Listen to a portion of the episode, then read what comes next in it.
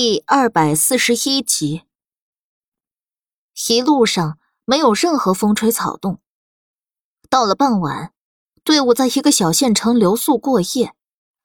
因为夜幕还没拉下来，县城的一条夜市十分热闹，有不少小吃摊摆在外面。队伍安顿好后，苏黎就串通着繁星跟桑桑去找好吃的。两人也对夜市上的小吃感兴趣，当下就答应了。三个姑娘要出去，莫连紧跟浮生只能无奈跟上，独留长笛跟其他人在驿站里看守燕夫人。桑桑大概是怕浮生太反感自己，没再像以前那样主动粘上他，而是跟苏黎贴在一起，但总会时不时。就朝浮生瞥过去一眼，他看过的东西，他也会多看几眼。那种隐而不发的爱慕之意，全在他的脸上写着。苏黎指指一个吃凉面的小摊，我想吃那个，这鬼天气太热了。嗯，那便去吃。莫连锦顺了他的意思，几人一起去小摊。仅剩的一张桌子就被他们占了。旁边还有一张小桌子，坐着一对母女。苏黎出门时不想让自己太招摇，所以戴了面纱，斗笠遮面。隔着面纱，他跟邻桌那长得水灵灵的小丫头对视了一眼，不由想起了小青雨。华素把她托给自己照顾。自己倒好，一出门又是个把月。摊主很快就把凉面送了上来。莫连锦跟浮生都不愿吃，只有三个姑娘一人一碗，吃得津津有味。莫连锦在旁边替苏黎掀着面纱，见他吃得开心，不禁喉头一滚：“好吃，真心好吃。”苏黎卷了一筷子凉面，送到莫连锦嘴边：“你尝尝，不然你肯定会后悔的。”莫连锦半信半疑的张嘴，吞下他送到嘴里的凉面。面的味道如何，他吃不出来，倒是从里面吃出了他的味道。想到在他之前，那双筷子无数次伸进过他的嘴里，一种香甜的气味儿。立刻在他口腔里漫开，好吃吧？见他眼角带笑，苏黎压根看不出来他在想入非非，还以为他认可了凉面的味道不错。好吃。莫连锦淡笑不语，看苏黎的目光灼热而缠绵。浮生淡淡坐在位置，眼角余光。总会下意识看向苏黎，他跟莫连锦恩恩爱爱的样子，微微有些刺眼。但他的笑，又让他觉得心情也会跟着愉悦。桑桑终还是忍不住，柔柔的把凉面往浮生面前送了送。你要不要也尝尝？浮生看了眼桑桑，想着苏黎教过他的话。回了他一句：“不用，谢谢。”桑桑食指一紧，把面碗挪了回来，小口小口吃着，却感觉凉面的味道有点泛苦。突然，从外面闯进来几个人，为首的男人长得尖嘴猴腮，穿着一身县令的官袍，到了小摊后，直接朝那对母女的桌子走去。你是王二的媳妇李氏，是。父神有点吓到了，把女儿搂在了身边，不安的看着县令。带走。县令什么废话也没有，直接一声令下，让身后跟着的官差上前拿人。父神蒙圈，还没做出反抗，身边的女儿就被官差强硬的拽了过去。小丫头不过五六岁的样子，离开母亲后，哇的一声哭了起来。母亲，母亲，我害怕。小月儿，父神被自己女儿的哭声惊醒，立刻上前抓住女儿的一只手。县令大人，小月儿才六岁，她还什么都不懂，你拿她去做什么呀？废话少说，这是上头的命令。你女儿能被选中挑了去，是你王家的福分。县令冷冷的斥喝了一声妇人，转而又瞪了眼自己带来的官差。你们还愣着做什么？将人带走啊！耽误了送入京的时辰，你们谁担得起责任？母亲，小月儿的哭声尖利了几分，两只小手紧紧抓着妇人。妇人的心都快要碎了，扑通跪倒在地，抓紧自己女儿不放的同时，朝着县令通通磕了几个响头。县令大人饶命啊！您要抓人，便抓了我去。小月儿还小，她经不住吓的。抓你去做什么？本官告诉你，你女儿是要被送入宫的，你就偷着乐吧。这么大一桩喜事，你哭哭啼啼的，不嫌晦气吗？县令一脚踹开妇人。这是皇令，违者杀无赦。你说什么？小月儿是要被送进宫里去？妇神怔了几秒，用比刚才还要大的力气。拽住自己女儿，不行的，这不行的。小月才六岁呀，她入宫去，这辈子便毁了。你再多里哆嗦，可别怪本官要动手了。县令抬手指了指天，而后看向妇人，妇人拼命的摇头，不撒手。小月儿在他跟官差之间，被拉扯的小脸发白。两只羊角辫也散了，嗓子发哑。桑桑想到了自己以前，他也是在这么大点的时候被干娘捡回去的，而在遇到干娘之前，他经历过什么痛苦，只有他自己知道。放手！他起身，冲着几个官差交斥。县令一见到桑桑的脸，顿时色眯眯的笑了起来。哪儿来的姑娘啊，生得如此娇美，若是没有许配人家，不如跟了本官如何？桑桑被县令的话气得涨红了脸。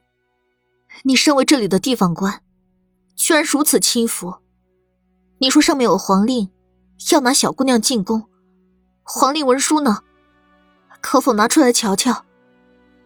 县令被桑桑逼问，不怒反笑。朝着这边凑近了过来。你跟本官回去，本官便给你看皇令。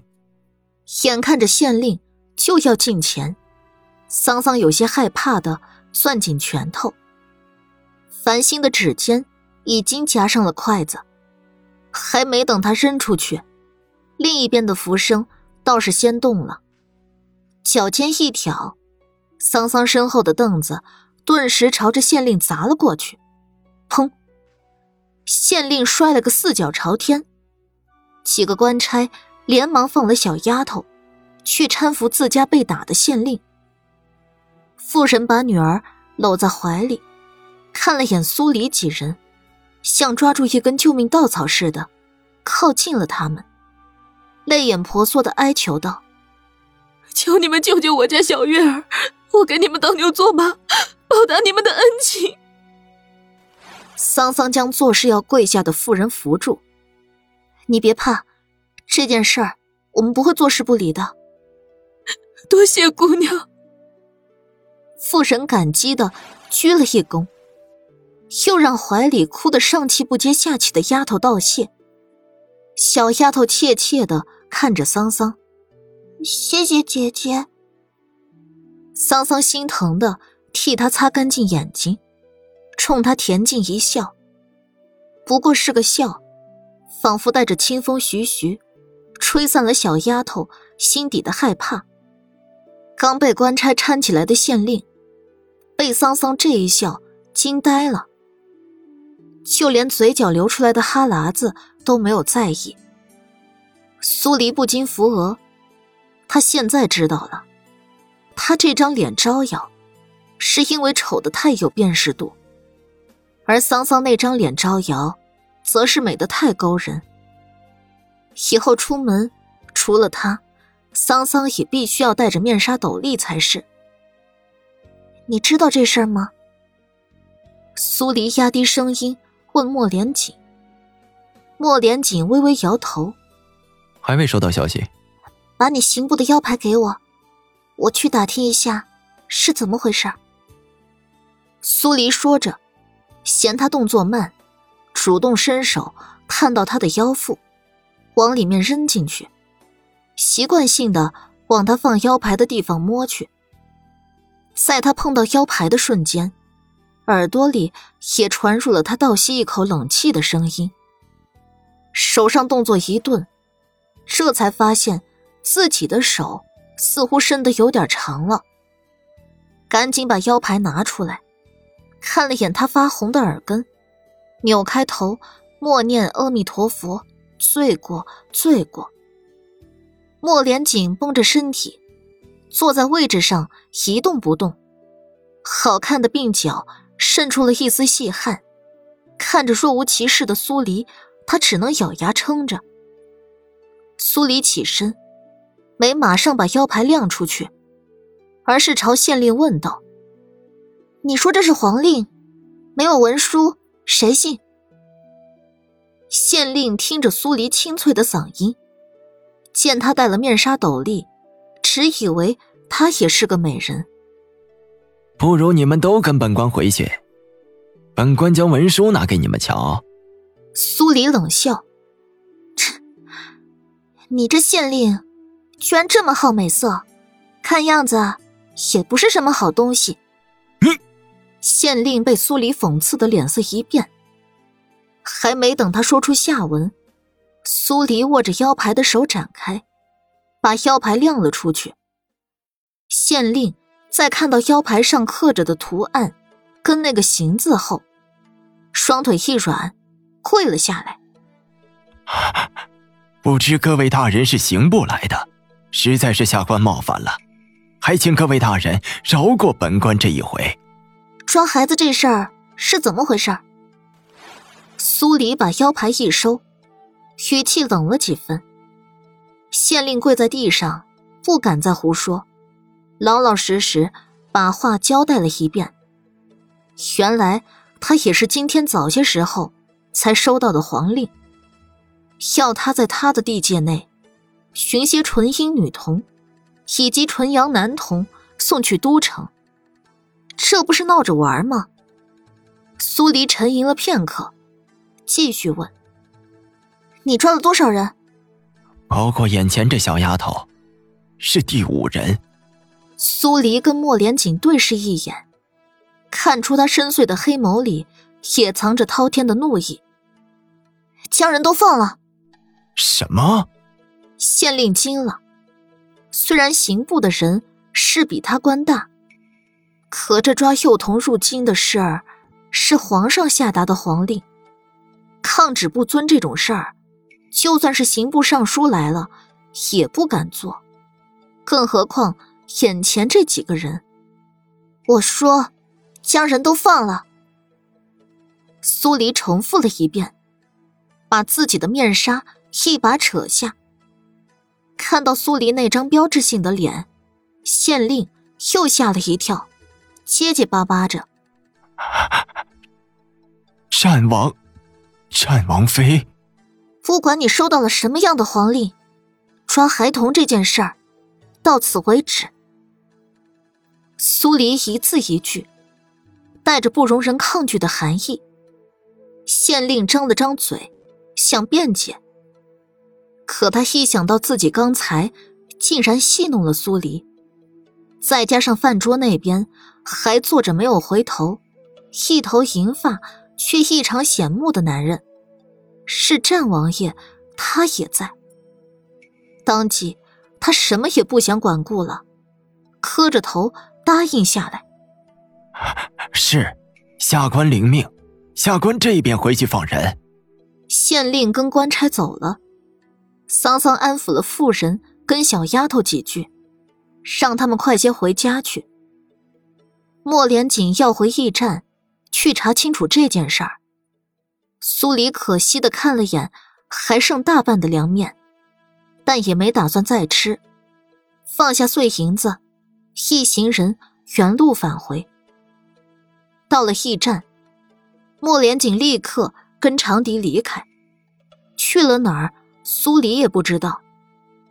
这个县城离都城已经很近了，莫连锦是怕他累着，所以才没坚持赶路，而是在这留宿一天。